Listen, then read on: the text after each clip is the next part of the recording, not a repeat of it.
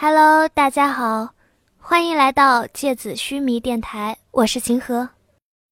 嗨，某先生。嗨，某先生，我给你写信的专栏，芥子叫写给某先生的九百九十九封信。我按着最快一星期一封信的速度算，他大约是想我孤独终老。玩笑话，我是写不了那么多，至于剩下的。就交给他绞尽脑汁的想办法吧。今天，戒子给我看贴吧里读者的回复，整个人像盛夏里吃西瓜，又痛快又欢喜，同时又有点难为情。折回去看了给你的信，明明已经是阿姨的年纪了，说的话还是那样的小女生情态。我忽然有种冲动，想把这些信都删了，只当自己从没写过。啊，大约是不可能了。这次我们来聊电影吧，不要翻白眼。当我讲电视剧的时候，你就该知道有这么一天。我尽量多找点生活的料同你说。不过看过的书、看过的电影什么的，的确是和你这个陌生人最好聊的了。有人说，每个从你生命中路过的人，都是为了教会你什么，或是带给你什么。我想，那个人来到我生命的意义，就是让我知道一部电影《海上钢琴师》。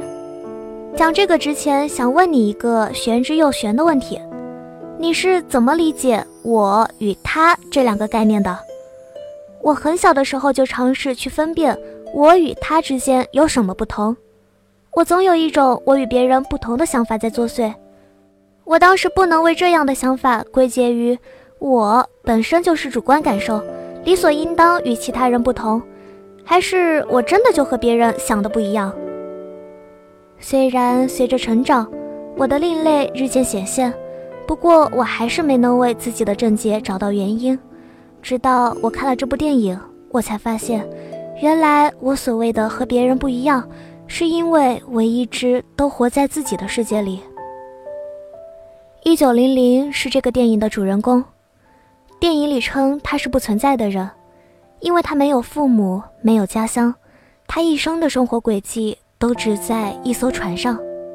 你觉得他生活的很可怜吗？生活太过局限，从没见过大好河山。不不不，当他在暴风雨之夜松掉琴纱，任由钢琴在大厅里四处滑动着弹琴，那场景啊，美得像一曲华尔兹。我从没见过这般自由的人。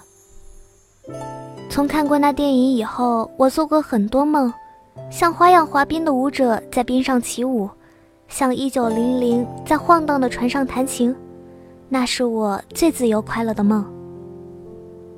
我和一九零零的不同在于，他可以选择留在船上或是下船，但我没得选。当他因爱情的冲动决定下船的时候，他看到了纵横的街道和没有尽头的城市。某先生，你看我们面前的城市，不止每一条街道不一样，是每一分每一秒的街道都不一样。那样变化万千的没有尽头的城市，显得我十分笨拙。我恐惧着，逃避着，在永远和遥远都不远的时代，我找不到属于自己的维吉尼亚号，我是不自由的。某先生。我想，我一定要给人生填充一个意义，这样我才不会活得无所适从。莫先生，我时常想，如果我的生命之曲戛然而止，我最遗憾的是什么事儿？我竟然不遗憾从没遇见你，我只遗憾，还是没给这个世界留下一个好故事，一个会被人记住的好故事。就这样吧，用一生写一个故事。写故事的蓝。